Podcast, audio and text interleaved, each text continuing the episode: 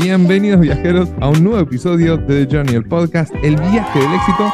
Mi nombre es Fede Fernández Olivero y si es la primera vez que nos escuchas, si no estás suscrito, este es un muy buen momento para hacerlo. Pero si ya estás suscrito y no es la primera vez que nos escuchas, hola, ¿cómo estás? Siempre es un placer pasar un rato con vos. ¿Ves lo que pasa cuando estás suscrito? Tenés un saludo especial, así que suscríbete para no perderte el saludo en el próximo episodio. Tal y como dice el título de este episodio, vamos a estar trabajando la relación entre la procrastinación y la ansiedad, porque detrás de la procrastinación pueden existir factores que van más allá de la mala gestión del tiempo. Entre ellos están la ansiedad, la dificultad para gestionar nuestras emociones, la inseguridad e incluso la baja autoestima. Aplazar para mañana eso que deberíamos haber empezado hoy, retrasar un poco más esa tarea que tenemos a medias, dejar en pendientes esos correos que deberíamos responder, nos pasan a todos. La procrastinación y su relación con la ansiedad es un hecho que se ve cada vez con mayor claridad en el campo de la psicología. Y por esto es que tenemos un invitado especial hoy que ya es amigo de la casa, el licenciado Juan Manuel Coni, que es experto en ansiedad y nos va a ayudar a un poquito entender esa relación que existe entre la ansiedad y la procrastinación. Juan Manuel, ¿cómo estás? Bienvenido. Hola Fede, una alegría estar, como siempre.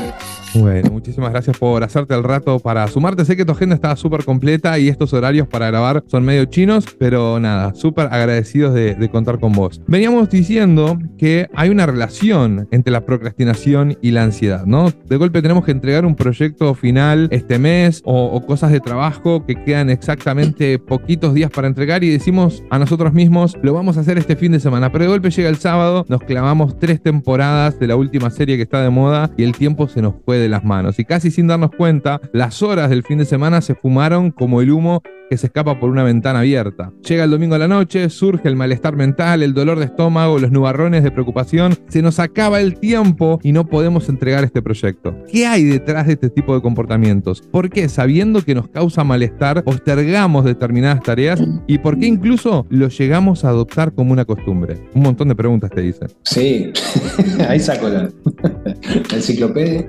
A ver, algo que, tal vez nos ayude a pensarlo esto de una manera que, que nos hace verlo distinto, como solemos leerlo, ¿no? Digo, que tiene que ver con entender que el mecanismo ansioso, que es un mecanismo psicoafectivo que todos tenemos, ¿no? Un, error muy común es decir, bueno, yo soy ansioso, ay, yo no. No, o sea, todos tenemos este mecanismo funcionando en nosotros. Y es uno de esos mecanismos que está más relacionado con lo que son, digamos, los, los aprendizajes de la especie, lo que tiene que ver con cómo se fue modelando nuestro sistema de respuesta a la realidad en función de la supervivencia, evolutivamente, a lo largo de todo ese tiempo que pasamos viviendo en la naturaleza, que es la mayor parte del tiempo que llevamos en el planeta, una situación de escasez y de peligro inminente.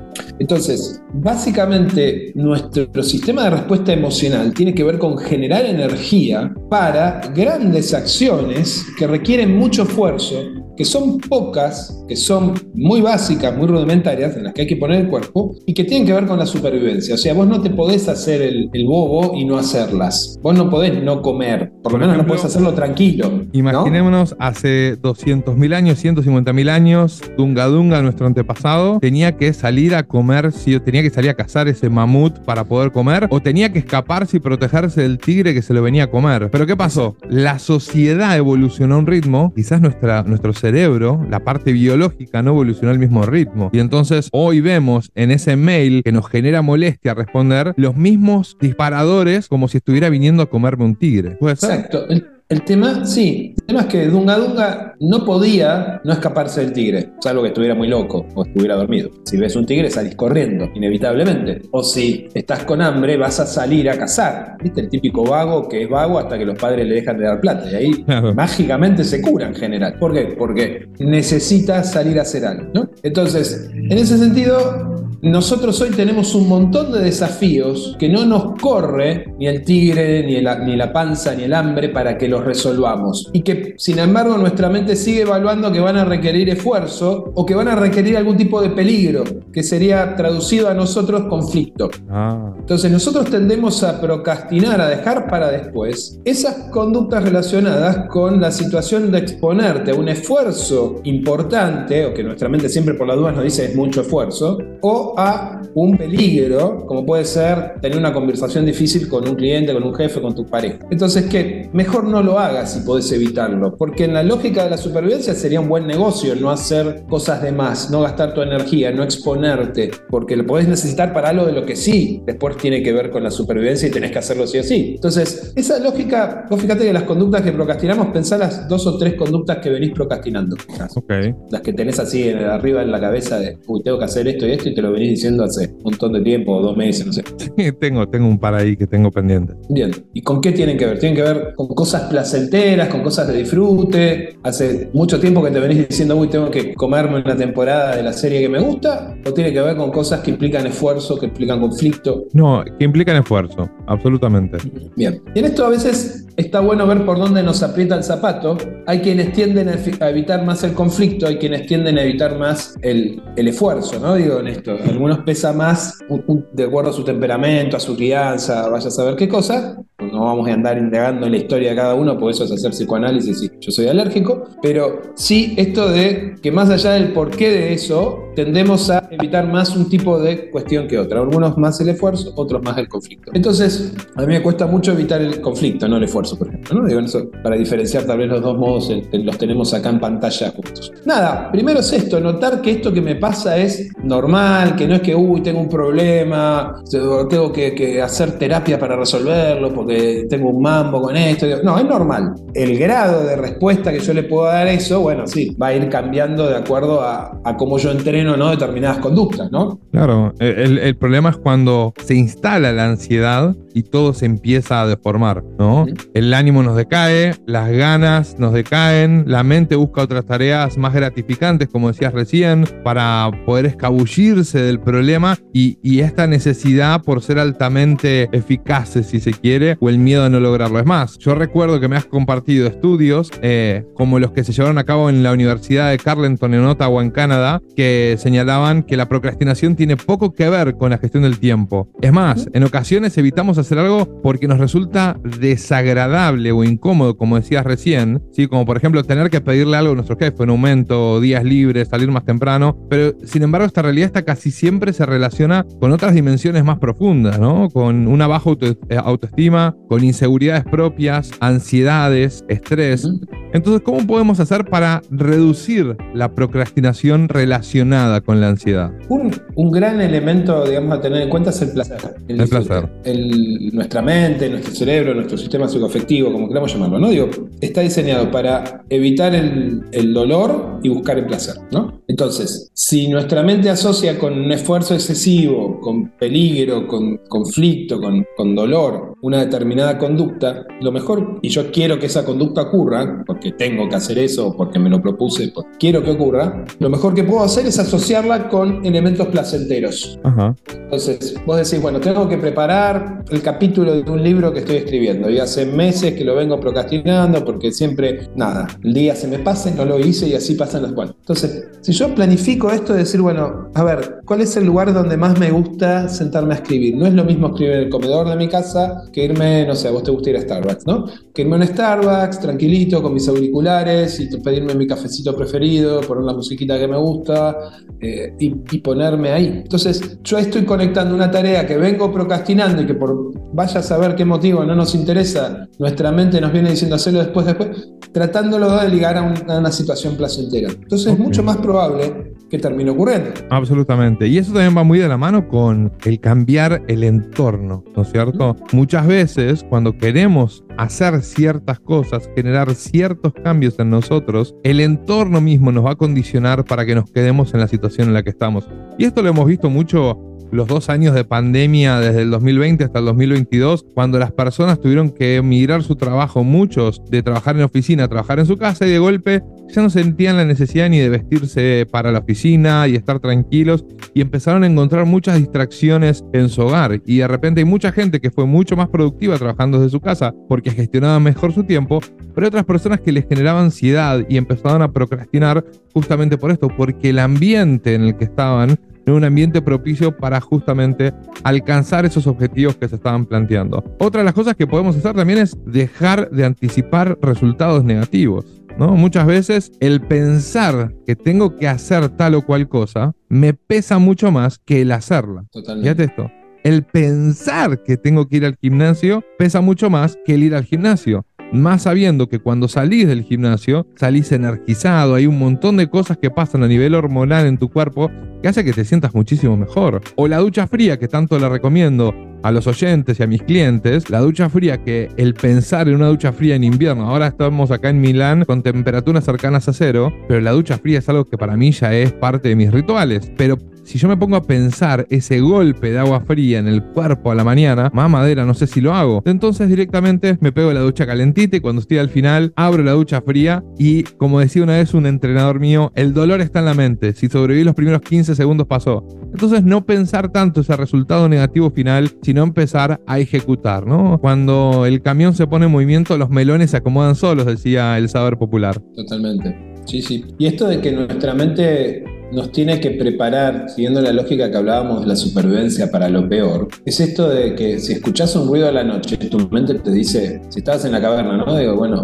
es un tigre, parate, ¿no? Digo, no te dice, es un monito, quédate tranquilo. Después si te paraste, viste, y era un monito, seguís durmiendo y si era un tigre, salís corriendo. Entonces, adaptativamente es mejor que tendamos a pensar lo peor, a producir el peor escenario. No, si no, va a ser demasiado, no, mejor mañana, no, si la ducha fría, no, mejor hoy no es un buen día para hacerlo porque hace demasiado frío, hagámoslo mañana y, así, ¿no? Entonces, la procrastinación siempre termina siendo un buen negocio porque evita ese peligro, esa cuestión.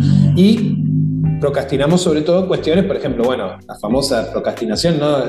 o una de las más fuertes hoy, ¿no? De animarse a emprender o de animarse a iniciar un proyecto nuevo en tu vida o, a enfrentar. La gente lo procrastina un montón de tiempo al Pepe y cuando lo hace se da cuenta de, wow, ya, no era ni el 10% de lo que mi mente me estaba diciendo, pero me lo va a decir. El tema es primero aceptar eso, no pelearnos con eso y salir de esa ilusión de, bueno, cuando me sienta seguro, cuando logre tal cosa, viste, como cuando la gente, no sé, yo siempre lo hablo esto con, este, yo creo que hay que tener hijos, ¿no? Soy tipo chapado de la antigua. Creo que pasa, bien a la gente. a tu generación. Sí, este, pero por un montón de motivos está demostrado que es bueno tener hijos, ¿no? Y sigue siendo así. Entonces digo, yo en general la gente que ronda la edad en la que estaría bueno ser padre, le empieza a romper las bolas a los consultantes, aunque no lo traigan, el tema de, bueno, che, ¿para cuándo? Este, y no, porque todavía no, no sé qué, porque lo de la casa, el auto, siempre hay razones. No digo, estás evitando algo que te da miedo, y está bien que te dé miedo, pero, pero ¿qué es? no necesario, pero, pero sí muy importante para tu bienestar, para el desarrollo de tu vida, para el sentido de tu vida, etc. Entonces, ahí hay un conflicto que el tipo está evitando, la mujer está evitando, y que uno, si lo quiere y quiere su bien, está bien que trate de empujarlo un poquito a enfrentar ese conflicto. Y está bueno acá no solo trabajar sobre nuestra procrastinación, sino sobre la de los que nos rodean y queremos, ¿no? Y eso me parece está bueno también de decir, a ver de qué manera, no siempre va a ser linealmente, muchas veces es paradojalmente, pero ser astutos, pero también, digamos, este, saber que nuestro entorno procrastina también, que no somos nosotros solos, y que de aquellos que nos interesa su bienestar, está bueno que estemos atentos a, cómo los entrenamos a ellos, a, eh, o ayudamos a ellos, o acompañamos a ellos, o le pedimos ayuda también, ¿no? Absolutamente. Hay dos conceptos hay que tirar por un lado, reducir las expectativas. No busquemos la perfección. No nos centremos en lo que los demás esperan de nosotros, sino que hagamos uso de un enfoque más saludable, centrado en nosotros mismos, sin altas presiones ni tampoco objetivos imposibles. Reduzcamos las expectativas. El segundo concepto, somos el promedio de las cinco personas que más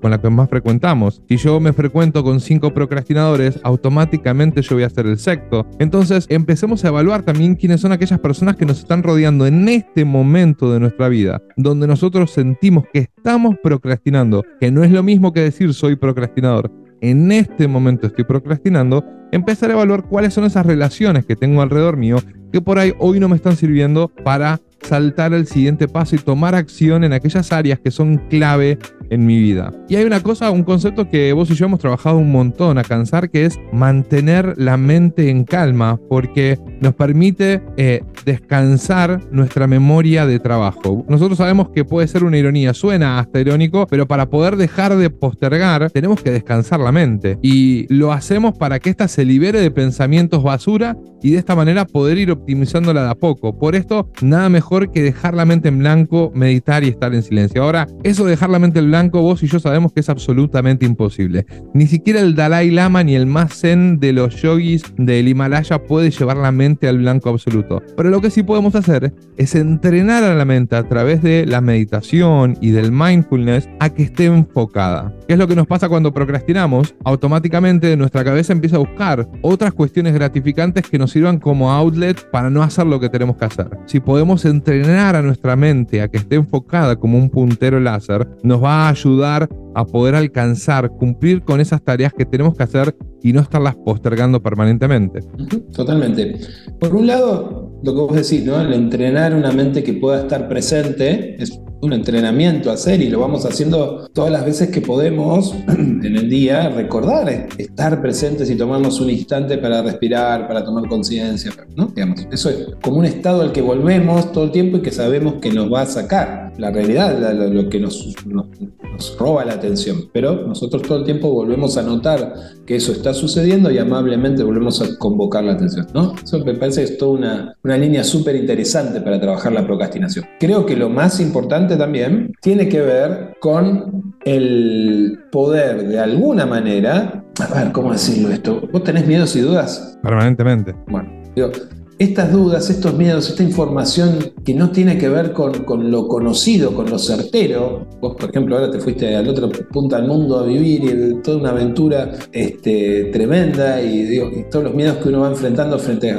decisiones de ese calibre, pero los pequeños miedos, las pequeñas cosas de todos los días también, ¿no? Digo, tomar decisiones. Esto es clave, ¿no? Decir, bueno, a ver, yo quiero cortar e ir para adelante. El solo por hoy de San Juan 23 que decía, ¿no? Decir, bueno, yo hoy esto que vengo procrastinando, hoy lo voy a hacer. Mañana no sé si lo sostengo, pero hoy lo hago. Hoy tomo la decisión de empezarlo en este momento. Abro ese archivo, abro ese mail, mando ese mensaje, doy ese primer paso, ¿no? los, baby steps que dicen los americanos. Bueno, doy ese primer pasito de bebé, que ya después me, me empujó de alguna manera. Listo, le digo a mi mujer, tenemos que hablar.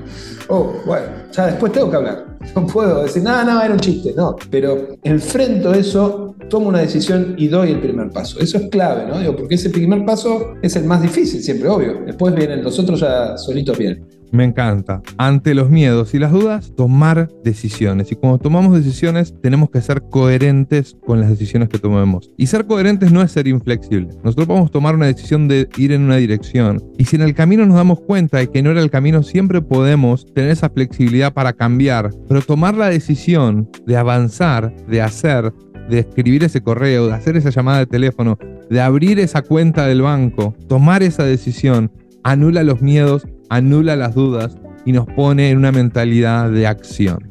Me encantó, me encantó ese concepto. Juanma, si tuviéramos que hacerle dos recomendaciones a los que nos están escuchando del otro lado, a todos estos viajeros que se sienten a veces que están procrastinando, ¿cuáles son esos dos consejos que les querés regalar? Eh, primero, entrenar el disfrute, ¿no? Entrenar el disfrute. Que, es tan importante, ¿no? De saborear tener pensamientos constantemente que tienen que ver con decir qué bueno, qué lindo, qué suerte, este, no digo qué, qué rico, que, o sea, que nosotros vamos saboreando nuestro día, lo que vamos haciendo, lo que vamos viendo, lo que vamos percibiendo. Eso me parece súper importante, porque si yo estoy en un modo disfrute, no puedo estar en modo ansioso. Y si voy saliendo del modo ansioso, aunque vuelvo todo el tiempo, pero si voy saliendo, voy a estar menos tendiente a procrastinar, menos tendiente a evitar, porque por las dudas mejor. Entonces, ¿sí? Entrenar el disfrute como decisión, como compromiso, como, como conducta que puedo y tendría que poder lograr entrenar, que no es tan natural como pensamos. ¿sí? Si no, nos quedamos limitados a esto de que cuando llegue el fin de semana, o cuando vaya de vacaciones, o cuando gane tanto dinero voy a ser feliz. Ah. Lo cual es una, ya sabemos que es una gran mentira, pero nos la seguimos repitiendo todo el tiempo. Entonces, eso es importante eh, como primer consejo. El segundo, eh, hacer terapia con Juan Manuel, algunas sesiones que te va a venir bárbaro, o con Federico, hacer unas sesiones de coaching que te va a venir bárbaro. Nada. Este, lo segundo creo que es esto de eh, tomar lo que decía Henry Ford, creo que era Henry Ford, que un, un, objetivo sin una fecha es una ilusión, ¿no? Esto de ponete deadlines. Ponete deadlines y no importa que no los cumplas, pero ponételos. Es preferible ponérselos y no cumplirlos que no ponérselos, ¿no? Digo, entonces ponete deadlines, eh, da ese primer paso, ponete deadlines eh, exigentes y reprogramalos después, pero, pero asignale tiempo a las cosas asignales agenda. ¿no? Absolutamente. Y fíjense cómo, por más de que la procrastinación no es un tema de gestión del tiempo, la buena gestión del tiempo nos ayuda a disminuir los niveles de ansiedad. Y para esto ya vamos a hablar más adelante. Específicamente vamos a dedicar un episodio entero a la gestión del tiempo porque estamos por lanzar un curso de gestión del tiempo para todos ustedes y, no voy a decir nada más porque parece que estoy haciendo autobombo acá ya vamos a tener momento para hacer ese autobombo. Eh, Juanma, ¿dónde te encuentran todos nuestros viajeros si te quieren seguir? Eh, en Instagram, eh, Juan Manuel Conic barra guion bajo psicólogo. Y si no, eh, www.globaljmk.com. Globaljmk.com. Y si no, Juan Manuel bajo psicólogo De cualquier manera, dejo todos los enlaces en la descripción del podcast. Juan Manuel, nuevamente, muchísimas, muchísimas gracias por regalarnos este ratito, compartir tu sabiduría con todos nosotros y esperamos tenerte pronto. Y como les digo siempre a todos nuestros viajeros, la mejor manera de predecir el futuro es creándolo. Nos vemos del otro lado.